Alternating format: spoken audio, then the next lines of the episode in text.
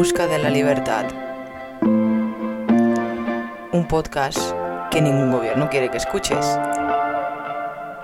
Presentado por Patricia Malagón y Mala Inflorencia.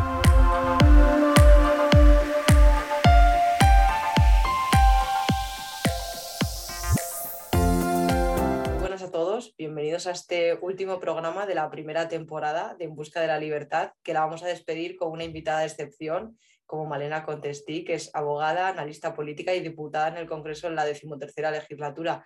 Lo primero, muchísimas gracias, Malena, por haber aceptado la invitación y estar aquí con nosotros. Bueno, faltaría más, Patricia. Eh, de verdad que es un placer para mí estar con vosotros.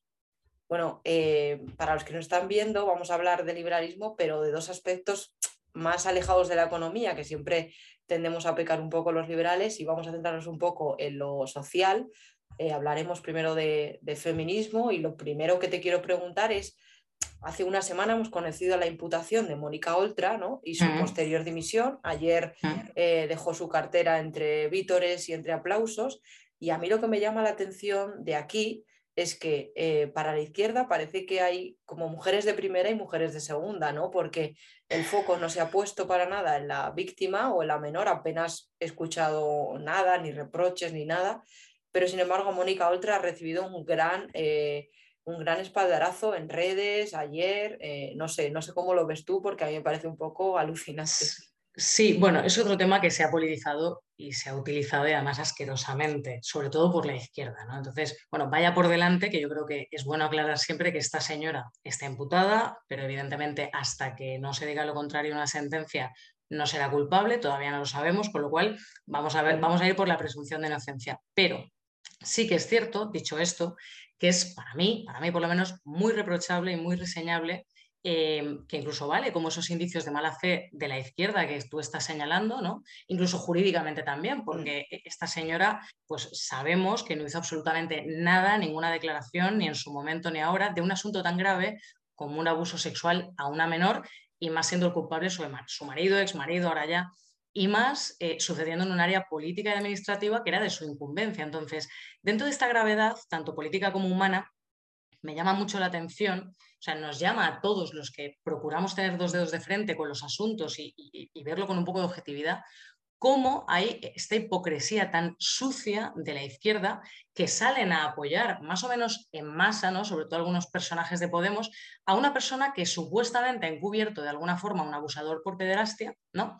una menor eh, que no ha sido apoyada en ningún caso por estos mismos personajes, una menor abusada sexualmente, pero luego salen con los galardones de feminismo. Por lo tanto, de primera y de segunda, hombre, pues de alguna forma sí, porque como todo lo que tocan lo politizan, pues evidentemente tú pasas a ser de cualquier colectivo que ellos consideren o no, ¿vale? Que yo de la palabra colectivo no soy partidaria, precisamente por esto, porque lo politizan y pierde su sentido. En el caso de Oltra, em, pues es asqueroso porque salen a apoyarla públicamente cuando está imputada. Oye, yo no te digo que la acuses, es que igual todos deberíamos tener cuidado con eso, por supuesto, pero por Dios, no salgas apoyándola entre vítores, como bien has dicho, mm. cuando esta señora puede estar, bueno, y está implicada, ahora veremos si, si condenada finalmente o no, en un caso tan grave.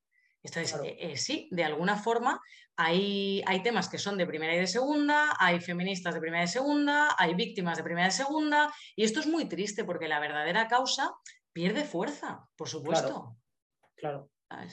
También quiero preguntarte otro tema de actualidad, porque hemos visto en Estados Unidos esta revocación de la sentencia de 1973, ¿no? que en realidad lo que ha hecho es dejar en manos de cada estado la penalización y, regulación del aborto. Entonces, hay estados que lo aprueban y lo permiten, como California, y otros pues que son más punitivos y que han puesto hasta incluso penas de cárcel. Es discutible o no, pero más que centrarnos en este tema, a mí me llama la atención que pasa esto en Estados Unidos y se crea eh, una gran polémica, una gran movilización en redes, pero luego apenas se pone el foco en lo que ocurre en países árabes y asiáticos donde claramente las mujeres eh, son unas, están por debajo de los hombres en derechos, en todos los aspectos en, estos países. Entonces, mm. ¿cómo ves tú o por qué crees que ocurre esta diferencia ¿no? entre pasa algo en Estados Unidos y es una explosión y sin mm. embargo no se pone el foco donde hay grandes desigualdades.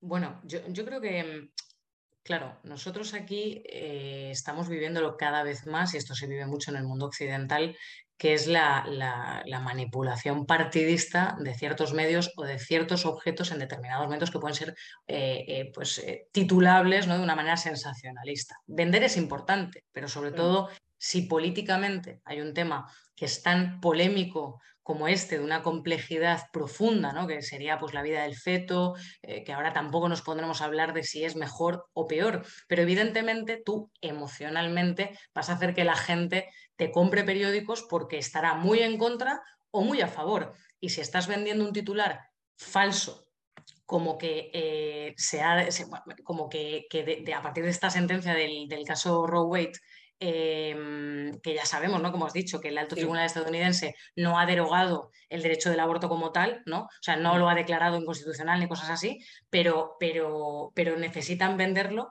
porque así la gente entra en polémica y es una estupenda herramienta eh, política. Esto lo vivimos nosotros en España y se vive muchísimo también en Estados Unidos y en otros países. Entonces, eh, ¿cómo vamos a entrar en un debate serio, que es lo que falta en la política actual bajo mi punto de vista, porque da esta pereza. Es decir, ¿tú cómo vas a vender un periódico en el que tengas un debate serio sobre puntos de vista ideológicos de manera razonada? Pues es mucho más complicado porque pierdes el arma política, tanto por la derecha como por la izquierda, sobre todo hablando de los extremos, ¿no? que son los que más utilizan mm. estos aspectos. Claro, lo que, lo que apuntabas de, las, de, las, mujeres en países, por ejemplo, musulmán o, en países de otro origen, da igual, es indiferente, países donde la mujer está realmente oprimida. Mm. Claro, eh, para mí esto debería ser un conocimiento de primer orden. Como cualquier otro tema que pueda ser una opresión, un maltrato o situaciones realmente injustas. En el caso del feminismo que estamos hablando, claro, choca con la malentendida tolerancia y el malentendido racismo en este caso, ¿no? Porque cuando hablas de otra cultura, pues claro, parece que estás atacándoles por ser de otra cultura. Pero hay que tener muy claro que independientemente de esto, las injusticias no tienen ni color de piel, ni, cultura específica. Es decir, aquí hay unos verdugos, unas víctimas que independientemente del lugar del mundo o de la cultura, hay que señalarlo. Y si un tipo de cultura o religión permite, por ejemplo, pegar a una mujer, tratarla como un objeto, incluso matarla a pedradas por una incorrección social, entonces eso debe ser sabido y debe ser condenado en cualquier parte del mundo pero a algunos no les conviene porque, como digo, em, a ver quién nega luego ciertos eh, discursos que ellos mismos tratan de, racista, ¿no? Y eh, ojo que el racismo existe, ¿eh? o sea, no estoy diciendo que no, pero tú ya no vas a poder manipularlo de la misma manera en el momento que necesites pues, esos, esos colectivos que decíamos, ¿no? A ti tienes un choque de intereses por tu propio interés político. Claro. Entonces, es muy triste que eso suceda, pero lo está haciendo mucho con algunas cosas la izquierda o, ultraizquierda de este país, es, una herramienta y un recurso político del voto y también la, derechona a veces lo utiliza para otras cosas, ¿no? No digamos que no, porque esto es así. Entonces, la gente al final, pues parece que se está transformando en hooligans, ¿no? De, cosas que ni siquiera se para pensar, porque fíjate que probablemente la doctrina que decíamos ¿no? del Tribunal Supremo de Estados Unidos de, de 1973, del caso Roe contra Wade, nadie sabe ni de lo que estás hablando. Probablemente nadie se ha mirado esta sentencia en su vida, ¿no? Pero oye, parece que todo el mundo está enteradísimo de todo y se cree en cualquier titular. Bueno, pues yo, yo creo que la gente o la política o la gente que puede influir de alguna manera en la sociedad debería animar a racionalizar las cosas, ¿no? Y estamos lejos de eso. Por eso los periódicos en ocasiones eh, pues se atribuyen esa ventaja, claro que sí. Claro, y antes de hacerte la última pregunta, yo lo que veo aquí es que más que centrarse en el, eh, en, el, delito en sí o en lo que sucede en los países árabes o asiáticos o los que sea, se centran en, lo que has comentado tú, en poder politizarlo, poder señalarlo, ¿no? Eh, con las víctimas igual, por ejemplo, el caso de la manada o las mm, violaciones mm. múltiples, eh, de repente, depende del origen de, de la víctima y del agresor, se les da un tratamiento u otro. Y a mí es lo que me parece grave por parte de los dos extremos. De los este dos. de los dos. Es una, es una locura porque siempre estamos con el debate de ¿sale o no sale la nacionalidad?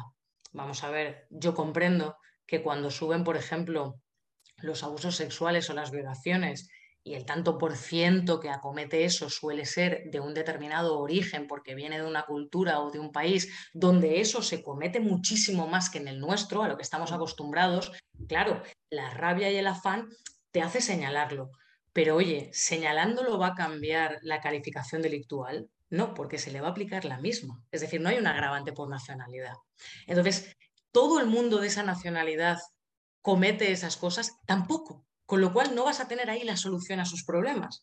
Por lo tanto, que tú lo estés hablando en un debate y quieras hablar de los tantos por cientos y de la influencia, pero creo que es más un debate em, cuando lo llevas ya a querer investigar profundamente un asunto que no cómo se utiliza mediáticamente por unos y por otros. No sé si me estoy explicando. Yo te puedo dar el dato que acabo de decirte, ¿no? Que hay culturas que están más acostumbradas o menos penalizadas en esto, ¿de acuerdo? Pero eso no significa que todas quieran cometer eso, que todas las personas o que todas las que vienen aquí cometan esas cosas, ni de lejos.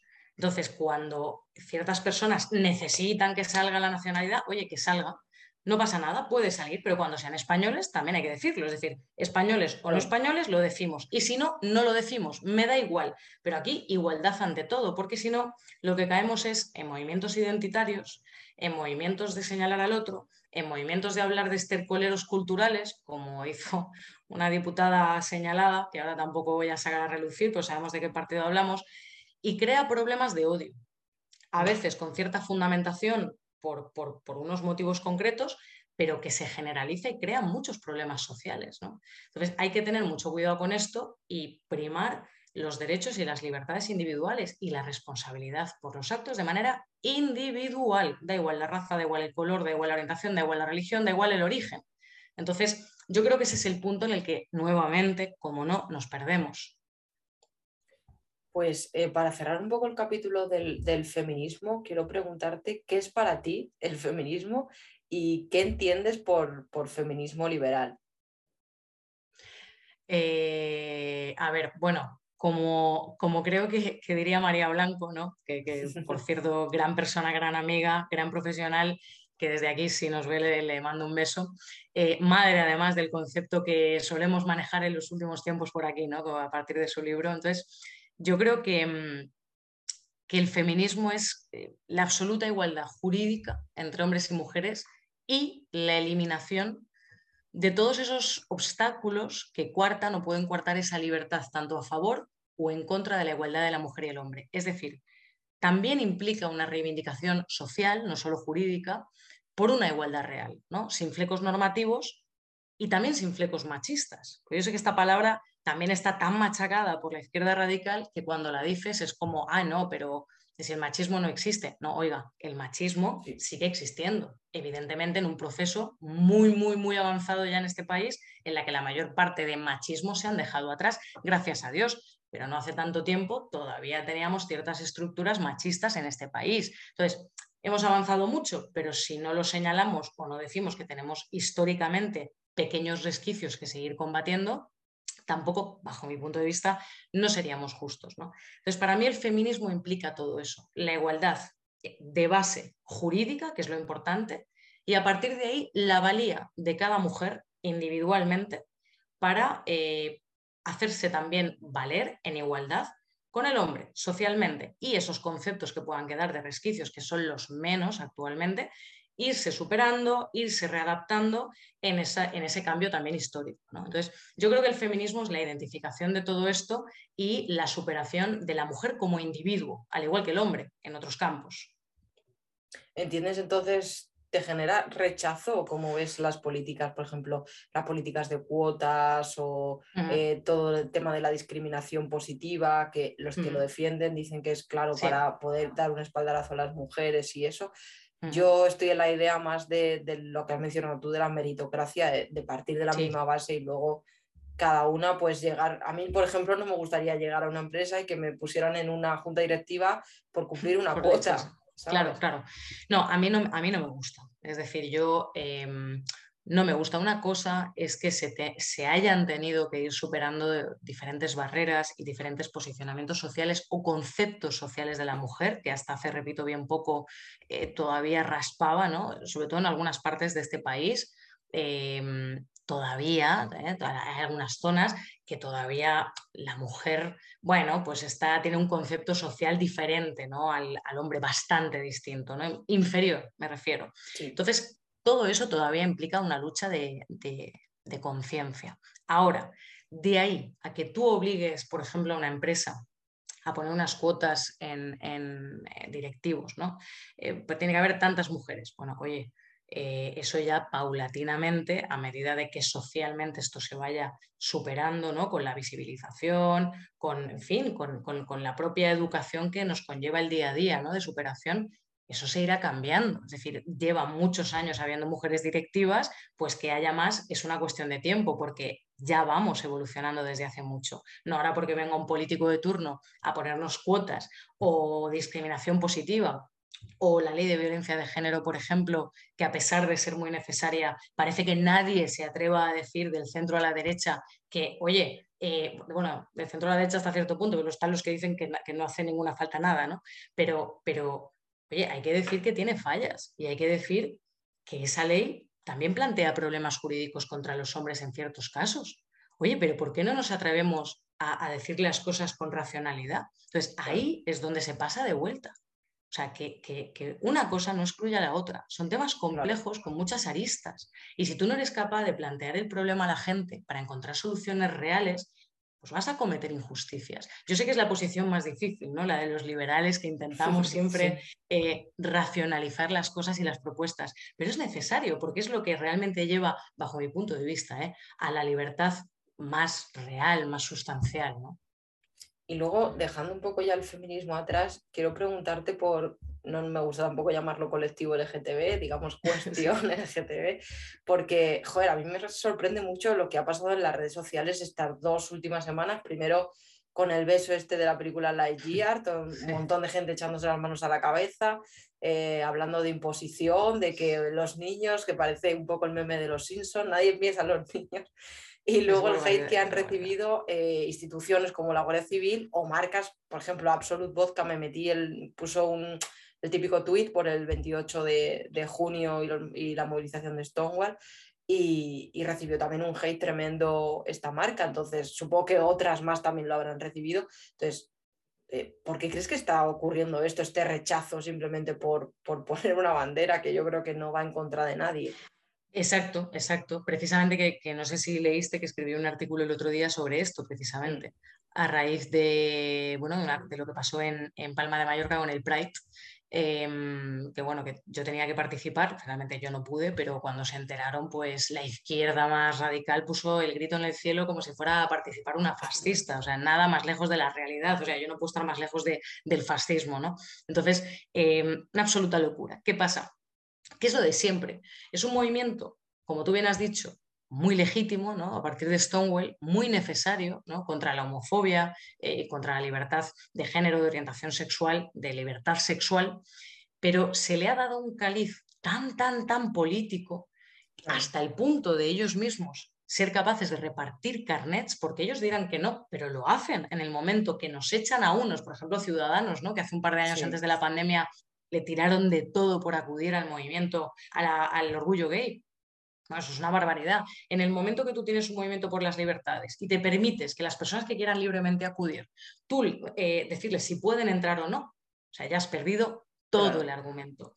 ¿Qué pasa?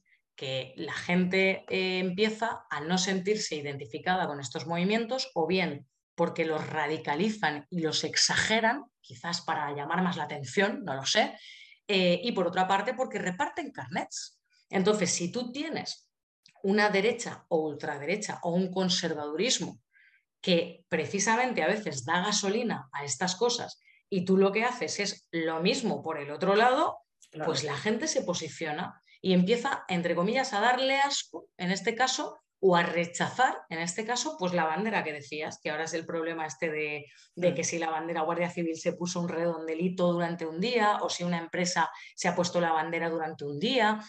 Eh, vamos a ver, es un día reivindicativo en el que libremente te puedes poner una bandera como decir stop homofobia, como decir, oye, aquí no tenemos ningún problema con esto, damos visibilidad a a este movimiento y estamos de acuerdo y somos tolerantes con esto. Yo cuando lo veo, veo eso, porque no tengo ninguna mala intención ideologizada en mi cabeza, pero la gente que está en la dualidad de ese juego de escupirse unos a otros, ve una bandera y que dice, qué asco, eso es de la izquierda. O sea, ¿cuánta gente me habrá enviado mensajes cuando me puse la bandera el otro día de, pero si eso es una bandera ideológica? No, señores, o sea, históricamente ni lo es, ni la pretensión real lo es. No es, de, no es de derechas ni de izquierdas. Entonces, jolines, ¿cómo cansa ver tan, tanto asco, tanto odio? Pero repito, provocado muchas veces por los lados de la politización de cualquier causa. Entonces, el, beso, el beso, también me has preguntado por el beso de, la película de Disney, ¿no? ¿Era de Disney la, película? Sí, sí, de, de Disney. Em, claro, esto ya va un poco más allá y es que vemos que todavía hay sesgos en la sociedad en los que no estamos acostumbrados o no están acostumbrados a ver, por ejemplo, en una película el beso de dos mujeres, que ya me dirás tú, salen besos de hombres y mujeres, eh, monstruos, eh, perros, dándose besos, dándose arrumacos, dando tal, pero un besito de dos mujeres eso es hipersexualización para algunos. Bueno, señores, en el cine tenemos eh, sexo y hipersexualización entonces en todas partes y si se refieren a los menores, como es el caso, también se dan besos eh, parejas heterosexuales, pero sin monstruos, repito, ¿no? Entonces, ¿qué más da si salen dos mujeres dándose un beso? Si es que la normalidad está en eso, en que lo puedan ver y ya está. Pero yo creo que algunos creen que sus hijos se van a volver homosexuales por ver un beso de dos mujeres o de dos hombres, ¿no? En un detalle. Eso es absurdo. Eh, para mí, para mí, eh, es un síntoma de que todavía queda cierto trabajo por hacer en la conciencia, ¿no? Cierta evolución en esos temas. Para mí, mm, a mí me ha sorprendido mucho que en España haya habido eh, tanta gente con esas opiniones todavía. Claro. Sí, de eso también quería preguntarte, porque claro, antes de hablar un después un poco también del tema de la politización que ha hecho este movimiento de la izquierda, pero claro, por un lado, yendo otra vez un poco al tema este de la película en general, pero que ocurre con todo, eh, desde la izquierda o los, perdón, desde la derecha los conservadores hablan de imposición, de sexualización, de ideología de género, ideología LGTB, Agenda 2030, bueno, todo este tipo de cosas que se mm. pueden ver por Twitter, ¿no? Entonces, yo creo que para, es mi opinión, la, eh, creo que es necesaria la visibilización de las mm, diferentes orientaciones para después llegar a una normalización, porque no se va a llegar a una normalización hasta que no se dé una visibilización, porque aunque en España estemos muy avanzados, es obvio que en los institutos, en los colegios todavía sigue habiendo bullying por estos temas y adolescentes pues que se rechazan un poco a sí mismos, los entienden, los aceptan, porque a lo mejor no les han explicado que lo que ellos sienten es tan normal como lo que siente su compañero de al lado que tiene novia y es un chico, ¿no? Entonces, claro, entonces para mí es un camino necesario y que encima lo hace una empresa privada, que en su derecho tiene a hacer lo que le dé la gana y tú también como consumidor no ir. Pero claro, totalmente. Criminalizar, criminalizar a Disney, mm, poner el grito en el cielo, entonces claro, ¿Tú crees que hay una imposición, una ideología, toda esta, esta mentalidad que tienen de que todo es una conspiración? O, simplemente es un camino que es así, que es imparable y que consiste en visibilizar con muchas piedras de por medio, pero para llegar a una sociedad más libre, ¿no?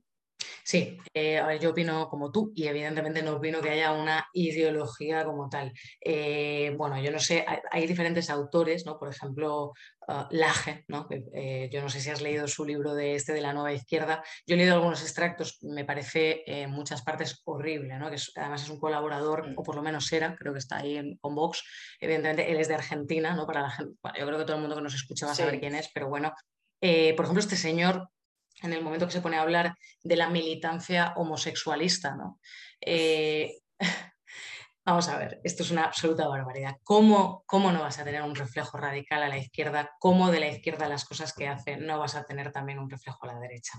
Es que son barbaridades. Es decir, em, de la homofobia que ya no por decir en otros países donde evidentemente eh, está incluso prohibido, incluso eh, te pueden matar ¿no? por estas cosas, pero centrémonos en nuestro país, ¿de acuerdo? en los países cercanos, democráticos, occidentales. Si todavía hay homofobia, que en sectores de la población todavía la hay, evidentemente se necesita una visibilización. Si la visibilización te molesta, es prueba de lo que estamos hablando. Es que la hay. Es que es tan evidente como eso. Otra cosa es que salgan eh, la izquierda pues formando todo el día colectivos o subvenciones para los colectivos, que entonces ya tocamos el dinero público, el dinero de la gente, donde aquí los liberales, por lo menos yo, no estoy nada de acuerdo, porque una cosa es eh, explicar que existe esto, en un colegio poder decir que existe la homosexualidad, que existe tal, y poder normalizarlo y hacer incluso algún programa de visibilización, eh, yo qué sé, de cualquier manera, ¿no? Y otra cosa es usar el dinero público para estar subvencionando a asociaciones o supuestos colectivos por ideologías de género y no sé qué. Claro, es que, les, es que les das el arma para que lo llamen ideología de género, que es la ideología de los que están subvencionando todo esto como para tener también votos de alguna forma, ¿no? Para, oye, yo te colectivizo, tú formas parte de esto, con lo cual es a nosotros que nos tienes que votar. Claro, es, es el límite. Cuando se pasa el límite, Ahí está el problema. Para mí la visibilización sí que es importante, sobre todo, eh, a ver, tenemos que recordar que en, la misma Europa, yo qué sé, por ejemplo, eh, la ley contra la LGTBI de Víctor Orbán, ¿no? que fue tan discutida en la Unión Europea, un tipo que habla de la homosexualidad como una ideología, que es lo que estamos diciendo, que lo ve antinatural, que lo ve una desgracia, que hace unas declaraciones horrorosas. Vamos a ver, eh, gente en España, que es que yo veo que hay gente en España que lo califica igual, ¿no? O sea, justo coincidiendo, ¿qué cosas? ¿Qué cosas? Con un partido político, justamente, ¿no? Que aunque no todo el mundo piense así dentro de ese partido, sí que es verdad que hay propuestas como eh, cero comentarios en la homosexualidad en los colegios, cero visibilidad porque eso se ataca al, interés del niño. El beso Disney tendría que estar prohibido porque hipersexualiza, que eso también lo dijo gente de ese partido, ¿no? Las terapias de reconversión de homosexuales, el matrimonio que no puede llamarse matrimonio porque va en contra de la familia natural, la adopción, ni de coña, porque es malo para el niño que ve que tiene dos padres o dos madres, ¿no? no sé yo los homosexuales de hoy que tienen padre y madre porque son homosexuales, ¿no? Pero bueno, eso nadie se lo, pregunta a esta gente, ¿no? Entonces, relacionar la homosexualidad con la pederastia, que eso también he visto muchos comentarios últimamente. Em, hablar como hizo, por ejemplo, Garriga hace poco, de ponerles ayudas psicológicas que, a los que quieran, a los homosexuales. Pero bueno, señores, eh, ¿qué es esto? Es que no veis que estamos dando más gasolina tanto para la homofobia como para una izquierda sectaria que desprecia a todo el mundo y que subvenciona estas cosas. Es que es horroroso. Entonces, claro, em, menos mal que todavía queda gente que no quiere estar en esos extremos y que yo creo que tanto cuando hablas con gente de derechas eh, como de izquierdas y les planteas estos argumentos con cierta lógica, eh, la gente racional de ambos lados suele comprender de lo que estamos hablando, ¿no? Y suele huir de esos extremos. Pero esos extremos existen y es lo que llevamos hablando toda la entrevista. Cogen un tema y ¡boom! Y lo multiplican. Y si la homosexualidad estaba bastante superada, pues todo lo que quedaba lo van a encender otra vez. La homosexualidad, la homofobia, perdona, me he equivocado, la, homofobia. Entonces, eh, hay muy poca homofobia en este país. O sea, España es un país muy tolerante, pero todavía existe cierto grado de homofobia, ciertos comentarios, ciertos desprecios y en algunos sectores más. Con lo cual, estoy contigo, Patricia. La visibilización y ciertas cosas son necesarias, claro. Claro, y a mí hay otra cosa que me molesta eh, un poco porque usan la bandera de la libertad para, para, justificar, por ejemplo, el PIN parental o lo de las terapias. Sobre todo lo que más sí.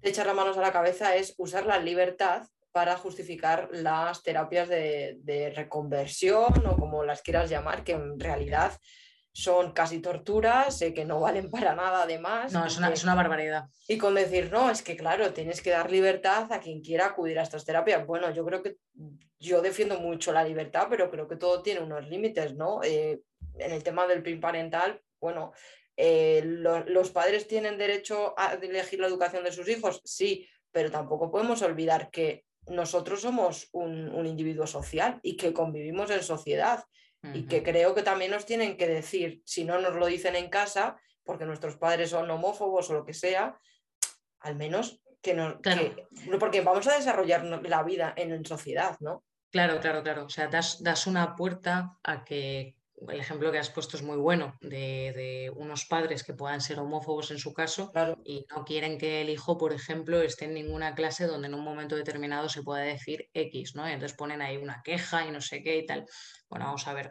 Yo creo para empezar que en este país lo que falta es educación de calidad. Eso ya partiendo de la base, que si hubiera un buen plan educativo lo más objetivo posible, los padres ya no tendrían que estar planteándose pines parentales. Eso vaya por delante. Si bien es cierto que el PIN parental podría utilizarse, imagínate, de, una legislatura a otra, qué barbaridades se podría plantear en los planes educativos de este país, ¿no? Los chavales se volverían locos al final y lo que tendrías es eh, diferencias en generaciones cortas eh, muy grandes, ¿no? ah, pues eh, ahora como gobierna uno, como gobierna el otro, como...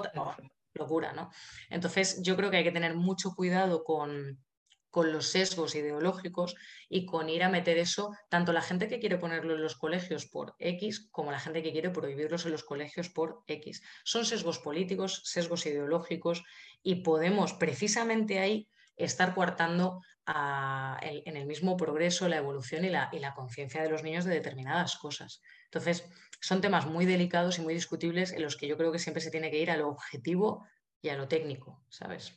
Claro, y ya por último, para, quiero preguntarte si crees que en Europa estamos dando pasos hacia atrás eh, por estos riesgos que pueden suponer partidos conservadores, mm. como mencionabas el de Víctor Orbán en Hungría o, por ejemplo, Le Pen en Francia, ¿no? Porque es cierto que tienen, hace poco, cuando las elecciones de Andalucía, no sé quién era, sé que era italiana, que fue un meeting de Vox y empezó a decir sí a la familia natural, no sé qué, natural, todo este tipo de cosas, ¿no? Entonces, ¿Crees que hay un riesgo ahora de, dar pasos atrás o es una cosa en el camino de que ante el avance siempre hay oposición antes de seguir avanzando? ¿no?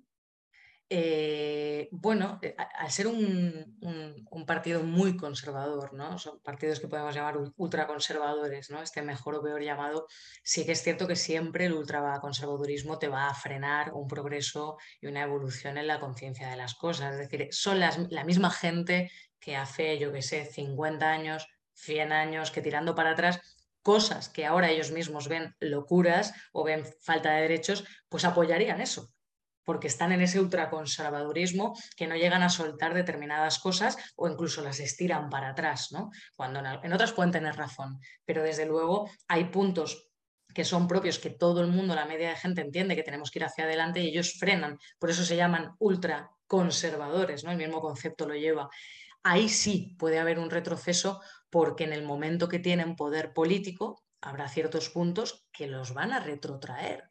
Claro, y van a ser ese elástico que estamos diciendo de si tenemos la exageración por la otra izquierda, pues vamos a tirar por la ultraderecha. Jolines, y al final los que, los que padecen estas cosas, sean más o menos importantes, son los ciudadanos. Pues manera, muchísimas gracias por, por esta entrevista y por haber cerrado la temporada con nosotros. Un placer para mí, que vaya muy bien.